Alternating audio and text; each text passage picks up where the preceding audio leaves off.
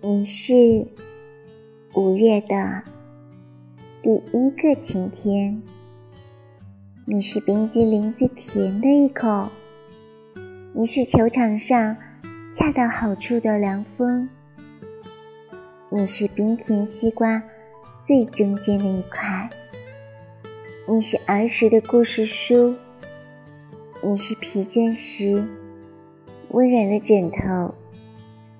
你是店里最后的一杯特制拿铁，你是梦里紧抱我的双手，你是夏日路边难得的树荫，你是我难以言说的软肋，你是我藏匿内心的盾牌，你是希望。是梦想，是远方，是余光。你是我所有惊慌失措的模样。你是清晨午后叶片上残存的雨露。我路过你的谢幕，因此迷上了开场。于是，我开始学着认识所有的心境，所有的怦然心动，所有的情绪泛滥，所有的不知所云，所有的言不由衷。我路过你，于是，我开始重温青春的痕迹，廉价的泪水，连续的夏日。沉默的自己，我路过你，所以我哭泣。我是坑里莎莎，这是一篇我在凌晨五点二十分读的文章。我是醒了吗？所以就为你读这篇文章。这篇文章看起来似乎是甜甜的，又似乎是很难过的样子，因为最后他在哭泣，因为他是路过，而不是刚好。其实我们生活当中可能会有很多的路过，所以。你也会难过吧？也有可能，你是一个不会难过的人。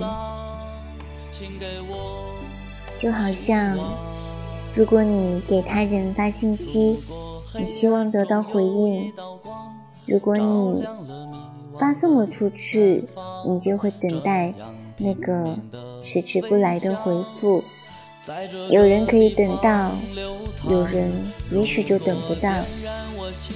可能有人想要依赖你，但是你并不想要被依赖。